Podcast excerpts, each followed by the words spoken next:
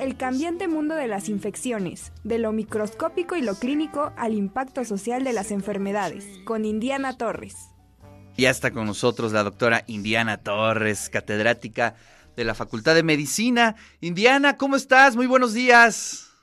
Muy buenos días, mi querido Ricardo, ¿cómo estás tú? Muy bien, muy bien.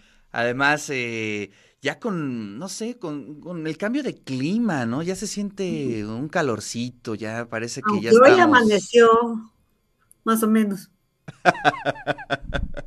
Oye, Indiana, cuéntanos sobre este reto. Qué barbaridad, este. Uno no se deja de sorprender las, de las locuras que aparecen en internet, ¿no? De las maldades que alguien provoca. Claro. ¿no? Porque esto es una cuestión, a mi consideración, totalmente dirigida para crear adicción. Pero bueno, vamos a ponernos en contexto. Venga. Eh, el 19 de enero eh, de este año hubo una primera alerta en relación a este nuevo reto, en relación al uso del clonazepam, que apareció en TikTok y es el que se duerma el último gana. ¿no? Entonces, eh, esto fue reportado en Nuevo León, fue reportado en Veracruz un mayor número de casos. El 14 de febrero, el subsecretario Gatel salió dando la información de que hasta ese momento habían 45 chicos que habían formado parte, parte de este reto, que, habían, que estaban siendo atendidos por intoxicación grave por el uso del el clonazepam. Sin embargo, esto, este reto de TikTok, el que, el que se duerma al último gana, realmente no es nuevo. Ya en Durango, solo el año pasado había habido un Clona Challenge en donde 13 chicos fueron hospitalizados.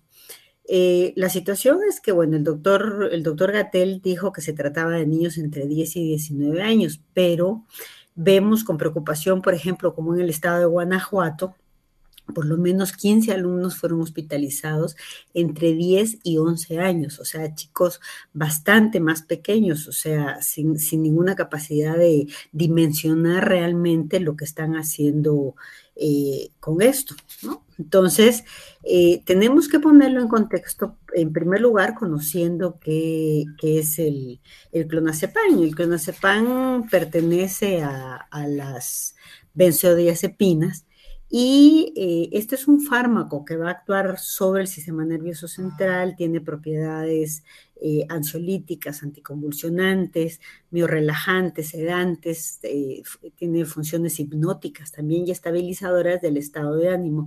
Sobre todo la indicación médica está para el control de la epilepsia y los ataques de pánico, para crisis de ansiedad. El problema es que el uso tiene que estar muy dirigido. Eh, las dosis no, pueden sobrepasar del 1.5 miligramos eh, al día. Y eh, en el caso de, la, la, formulación de las tabletas tiene 2 miligramos y los chicos estos han tomado incluso más de dos tabletas. Entonces, aquí es importante que veamos qué es lo que produce la intoxicación, porque sí, en primer lugar, va a producir somnolencia, por eso lo que el reto este dice de, del que se quede mayor tiempo despierto es el que, el que gana, pero va a producirnos además náuseas, disminución de los reflejos de forma importante, un proceso de hipotensión, dificultad para hablar, el estado mental se altera profundamente, hay disminución de la coordinación motora, incluso en personas que, que, la utilizan para dormir, eh, el tiempo de depuración del medicamento en los niños es más o menos entre 6 y 8 horas, pero en los adultos puede ser hasta de 12 horas. Eh, esta parte de la coordinación motora, por ejemplo, en los adultos es importante porque eh, impide manejar eh, hay una disminución en la capacidad de concentración. Para, para, las crisis estas de ansiedad, el efecto se da porque también produce amnesia para eventos recientes, pero en mayor cantidad va a producir coma, va a producir un paro respiratorio y eventualmente la muerte. Entonces, em, los, los efectos que esto produce son realmente serios. Estos chicos no han considerado ni tienen ninguna indicación de la, de la cantidad de medicamento que hasta el, que se puede tomar sin que se produzca la intoxicación.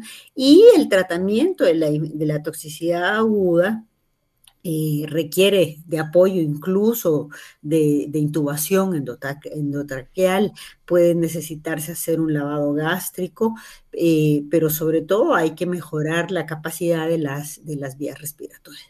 Entonces, esto eh, es una situación que es realmente preocupante porque nosotros sabemos que el clonazepam es un medicamento que requiere receta y vemos que el problema que se está presentando en relación a este, a este reto nuevo en TikTok, pues tiene varias aristas, porque no es solo el que los niños de forma inconsciente, desinformada, ingenua, participen frente a la convocatoria que alguien malintencionadamente hizo, te digo, según mi opinión, es para ir creando adicciones, porque el clonazepam finalmente crea adicción.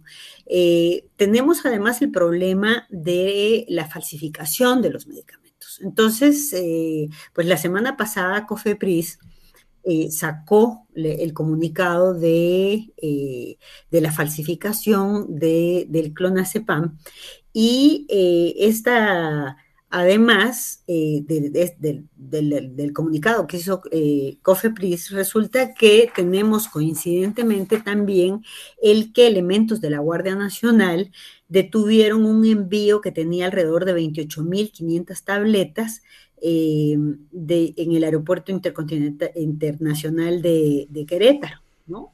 Entonces, lo, que explicó la Guardia Nacional es que al seleccionar paquetes de forma aleatoria, lo que encontraron fue cajas de cartón que cuya densidad y coloración no correspondía a las guías de envío. Estas falsificaciones, eh, pues no, no conozco, busqué bastante información, no encontré para saber, además de clonazepam, qué podían tener, porque eh, hay situaciones que no se descartan eh, sabemos, por ejemplo, del uso del fentanilo en los niños por, efectos de, crear la dependencia a la droga, clonazepam solito, pues crea, la, eh, crea la, dependencia, pero no sabemos qué se les está adicionando además. Entonces, es realmente muy preocupante esta, esta parte de la, de la falsificación. Pero otro elemento que también es importante es lo que sucede con la adquisición de los medicamentos, porque se supone que estos medicamentos requieren receta médica. Entonces, eh, eh, ha habido incluso desde la Cámara Nacional de la Industria Farmacéutica una denuncia desde el año pasado de desabastecimiento de estos medicamentos en las farmacias. Entonces, eh, pues pueden surgir varias hipótesis de, cómo se están dirigiendo hacia otro lado, además. Pero lo que es cierto es que en los tianguis, hay muchos tianguis en la Ciudad de México en donde han sido decomisados. En, Facebook eh, Marketplace, eh, ha habido la denuncia de que puede conseguirse y el costo oscila entre 100 y 300 pesos. Em, ha sido denunciando una, y otra vez y eh, desconocemos si existen otras de las redes sociales que además están posibilitando el, que, el que esto pueda darse, ¿no? Entonces, eh, aquí ha habido como mucho interés de parte no solo de la, policía cibernética, que solo para que tengamos una idea, en el país, eh, eh, el, diario El País evidenciaron que habían habido 500 accidentes relacionados con el consumo de ansiolíticos durante el año 2022 que la Policía Cibernética de la Ciudad de México había descubierto. Es decir, son muchísimos los eventos que se producen una eh, y otra vez. Pero aquí la cuestión es que tiene que haber trabajo conjunto, tanto de la Policía Cibernética como de la Fiscalía General de Justicia de la República. Son 18 estados los que están participando ya con niños intoxicados producto del uso del clonazepam y la Cámara Nacional de la Industria Farmacéutica, por supuesto, también tiene que participar. Entonces, creo yo que eh, además de, tratar de evidenciar de dónde surgió esto, cómo se está haciendo el abastecimiento, cómo llega hasta, hasta las escuelas, aunque lo que el doctor Gatel dijo es que no se habían producido al interior de las escuelas las intoxicaciones, pero sí la obtención de los, de los, de los fármacos, entonces, eh, creo yo que tiene que haber un trabajo muy conjunto entre la Secretaría de Educación Pública y los padres, en donde para enfrentar el, problema tenemos que tener fundamentalmente comunicación y vigilancia.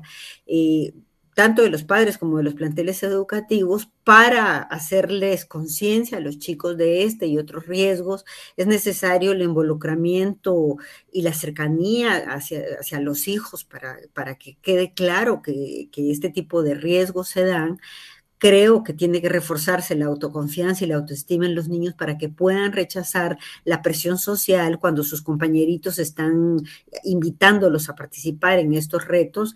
Acordemos de otros retos que han salido ya en que son de tipo mortal hay que tener un control muy estricto de parte de los padres de familia en relación a las redes sociales. Eh, y eh, desgraciadamente, pues también pasar a ver la verificación de los contenidos de las mochilas, tanto de los padres como las escuelas. Oye, Indiana, creo que de fondo, bueno, hay muchos temas, pero de fondo, eh, si te fijas, todo es vía digital, ¿no? la vida de los adolescentes, de los niños, de los jóvenes en el mundo digital, pues ya es este digamos, el, el mundo donde se desarrollan, donde socializan, desenvuelven.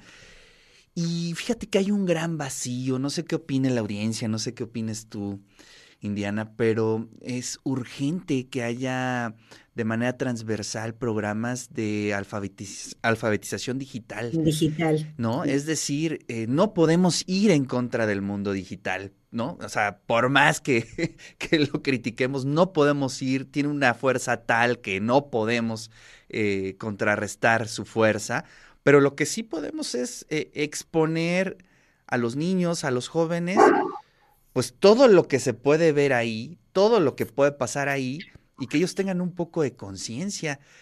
Creo que eso es urgente, Indiana. Yo creo que es urgente porque esto que estamos asistiendo ahora es uno más y no es nuevo. Incluso ahí, ahí, haciendo la revisión de los antecedentes de esto, encontramos desde hace cuatro años el uso de ansiolíticos eh, como, como retos. Entonces, yo sí, yo sí creo que es absolutamente fundamental que desde la primera infancia se informe a los chicos exactamente de qué se está haciendo y de, y de cuáles son los riesgos, sobre todo a partir de los eh, cada vez menos años, porque todos estos retos habían estado afectando a adolescentes en un primer momento en donde sabemos que la presión social es importante, pero en este momento son niñitos de 10 años los que están siendo afectados, ¿no? Y, esos niños de 10 años, eh, pues a veces tienen ya teléfonos eh, propios, ¿no? Entonces imagínate una niña, un niño de 9, 8, 10 años que tengan esos teléfonos o acceso a TikTok o a cualquiera de las redes sociales. Uf, qué fuerte. Yo, yo, creo que aquí hay una responsabilidad muy importante de los padres de familia. Claro.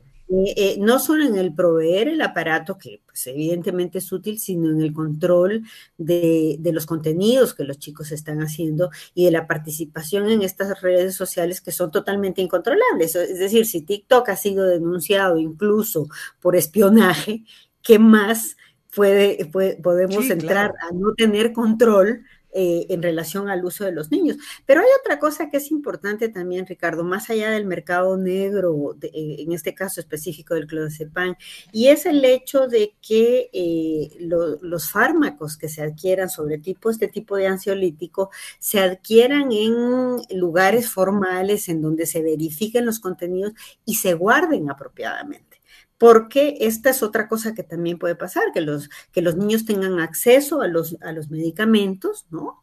Y, eh, y, sea al interior de los mismos hogares donde puedan adquirirlos. Claro. Sí, también es eh, otro, otro aspecto, ¿no? Y me, me, me llama mucho la atención, por ejemplo, la estrategia también de fondo, ¿no? Es decir, cómo, eh, por ejemplo, el propio diseño del fentanilo, los retos entre los adolescentes, crear como esta lógica de adicciones desde niños, pues todo forma parte de una estrategia. Y eso también hay que ser conscientes como padres, como profesores, como universitarios, que estamos eh, ante ese tipo de escenarios, ¿no? Así es. Así es, así es, y por eso yo creo que tiene que darse, eh, pues, al interior de los hogares una revisión de la propia responsabilidad de los adultos frente a la cercanía que tienen con sus hijos, frente a la confianza que pueden desarrollar, frente al, al, fortalecimiento de los mismos chicos para no participar en este tipo de situaciones, que es difícil. Qué fuerte. Digo, porque pues en mi generación nuestros papás nos dejaban frente a la tele, pero por lo menos tenían el control de los contenidos. Hoy en día es imposible, ¿no? Así es. Indiana, muchísimas gracias. Te mando un gran abrazo. Un abrazo, Ricardo. Seguimos revisando cosas importantes, recordando a la audiencia que la prevención es lo fundamental y en este caso con nuestros hijos, ¿verdad? Así es. Indiana, muchas gracias por traer el tema. Te mando un fuerte abrazo. Hasta el próximo miércoles.